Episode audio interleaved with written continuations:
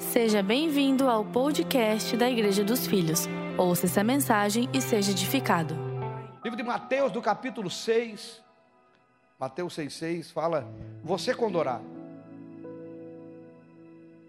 Você quando orar. Vá para o teu quarto, feche a porta, ore a seu pai que está em secreto. Então seu pai que vem em secreto o recompensará. Ele não estava falando de uma oração cotidiana de agradecimento pelo alimento, de obrigado pelo dia, obrigado pelo sol, obrigado pela saúde, obrigado pela vida, obrigado por essa semana. É claro que ele não estava falando dessas coisas. Não, você não vai entrar no quarto secreto para orar por coisas corriqueiras que nós oramos, agradecemos a comida, agradecemos o dia, é? Tinha um pregador muito famoso século passado que chamava-se Moody, e um homem que, quando ele entrava num ambiente, a glória de Deus se movia de tal forma que as pessoas começavam a chorar sem saber porquê. E se, e se arrependiam dos pecados, se convertiu, só com ele entrando no ambiente. Tem histórias de Moody, você pode procurar, você vai encontrar livros, vai encontrar os fatos.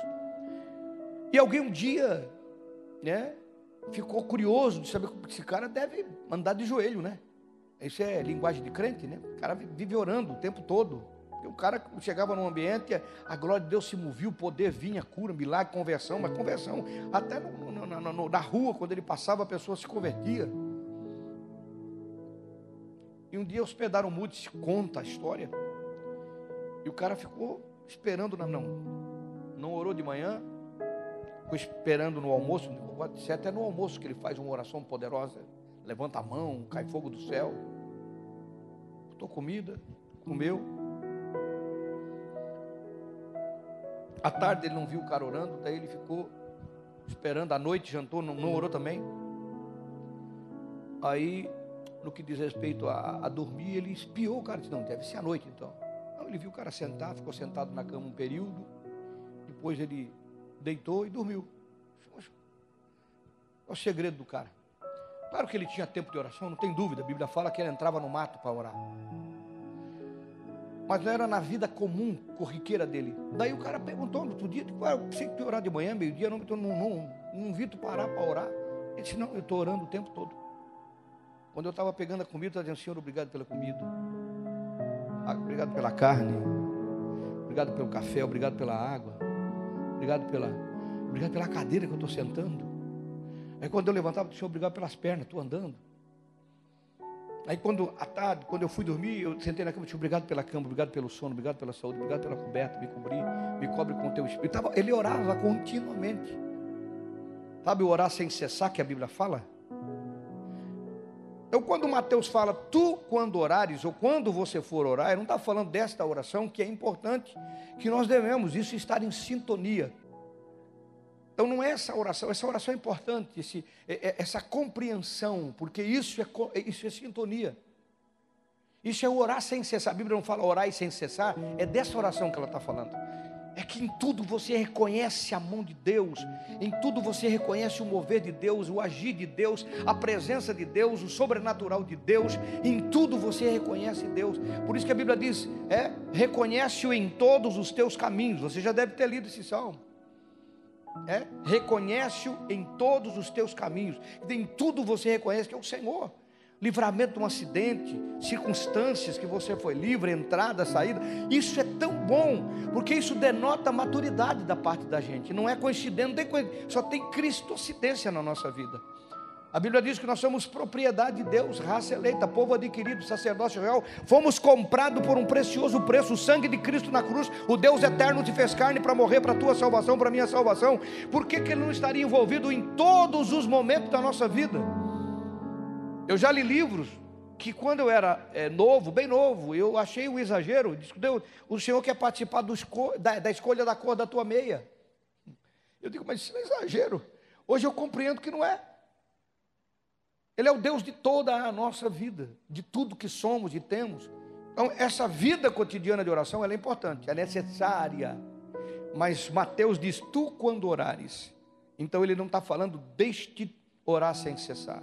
Ele está falando daquele foco, daquele objetivo, daquilo que é, é, é um pouco mais, que precisa um pouco mais. aí eu preciso entender que eu preciso realmente ir além. Eu preciso realmente entrar no quarto secreto. Quarto secreto aqui, irmãos, é uma linguagem. Que ninguém tem quarto secreto. Principalmente quem tem filho pequeno ou neto.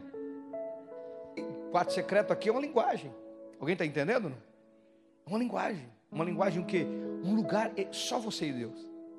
Só Ele sabe, só você sabe. Uau! Isso pode ser o teu escritório, pode ser o teu quarto mesmo, pode ser um, um, um cômodo da sala. É? Pode ser lá atrás, no jardim, fora da casa.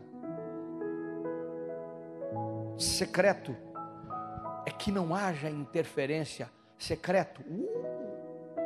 é que o outro não entra. Secreto não vai celular ligado para dentro. Está entendendo o secreto? Que quando você leva o celular, você, leva uma montoeira de gente para o teu quarto.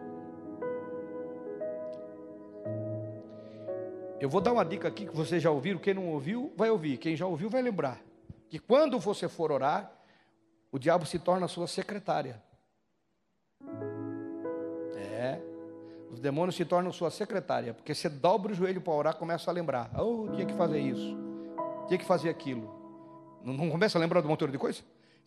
esses demônios são demônios secretários. E daí tu começa a orar, tu, não, tu entra em conflito, porque pô, tinha que fazer isso, lembrei daquilo, lembrei daquilo outro. É assim ou não é assim? Pelo menos comigo eu já vivi isso. Hoje não mais, porque eu descobri que isso é demônio secretária. Então quando você for orar, você leva uma caderneta, uma caneta e quando você começar a orar, começar a lembrar coisa que tem que fazer, que tem que realizar, você anota. Obrigado, Satanás. Não lembrava disso aqui não. Mas anota. Entendeu? Lembra de outra coisa. Obrigado, Satanás. Eu também não lembrava disso aqui não. Agradece. É um serviço, é, de graça. Mas continua orando. Não vai ter tanta coisa para lembrar. Fez a lista, deixa do lado. E permanece no quarto secreto. Secreto é que não entra outro.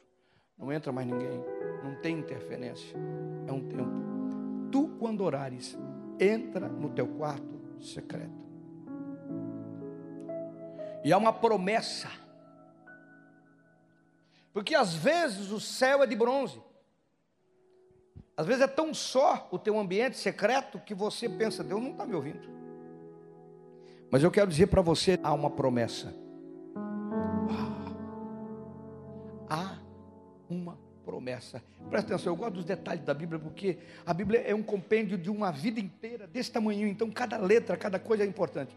Quando você orar, vá para o teu quarto, secreto, fecha a porta. Por que eu fechar a porta? Eu falei do celular, não deixa mais ninguém. É você, não tem mais, não tem que entrar.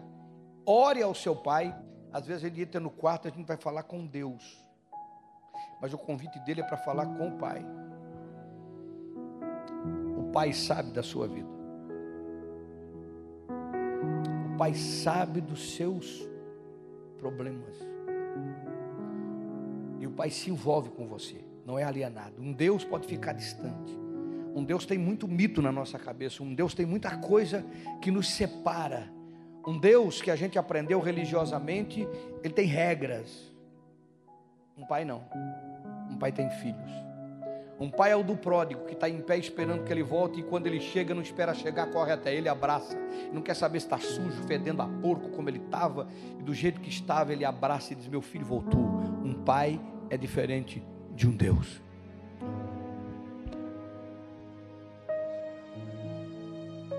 Entra no teu quarto, ore a seu pai. Eu lembro a doutora Edmeia Williams pregando, ela tem um trabalho no no Dona Marta, lá em Rio de Janeiro, Morro Dona Marta. Ela cuida de criança, ela dá comida e dá estudo, na favela mesmo, pessoas muito pobres. E ela, e ela viu um menininho chegando todo eufórico lá. Menino de favela, com um pai alcoólatra, que o pai tinha prometido para ele que ia levar ele na Disney. E ele estava eufórico, ele acreditou. Porque é um pai. Alguém está aí não? O filho confiou porque é um pai. Por isso que eu perguntei: a quem você ora? Porque quando você ora a um pai, você confia. Você não tem medo de falar, não tem medo de pedir, não tem medo de confessar, não tem medo de se expressar.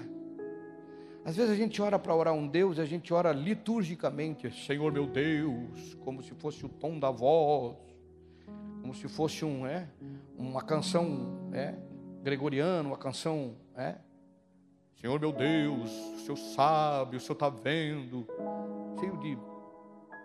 Eu me lembro o Atila Brandão pregando sobre o Pai, que ele disse: Eu entro na casa do meu pai, eu abro a geladeira. Isso fazem 25 a 30 anos atrás que eu ouvi essa mensagem. Não tinha essa compreensão que nós estamos tendo hoje. Abro a geladeira, vou na casa, boto o dedo na costela. Então, ter pai é compreender que tem alguém que você pode contar com ele. Eu sei que nós temos históricos, né?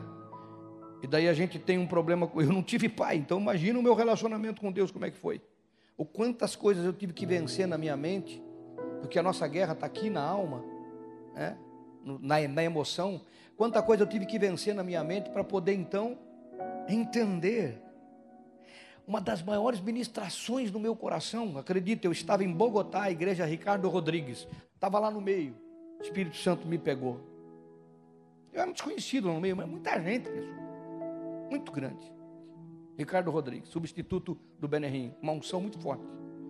Era um evento, e o Espírito Santo me pegou, ministrando no meu coração paternidade. Eu comecei a chorar, chorar, chorar. São coisas que marcam a vida da gente. E ele dizia: do jeito que você ama suas filhas.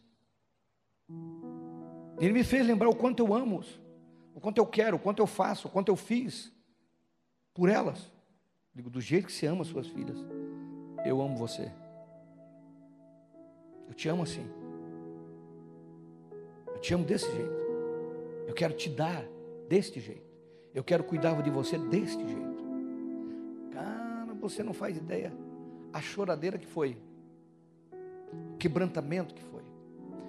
Tu, quando orares, entra no teu quarto, fecha a porta e ore ao seu pai.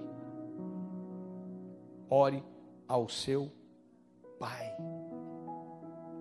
Você precisa ter esse tempo. Volto a afirmar, não é oração cotidiana, não é o agradecimento, não é oração riqueira, é algo que você tem. Ora, é o seu pai, que está em secreto. Você consegue imaginar um Deus em secreto? O secreto nos traz a ideia do pessoal.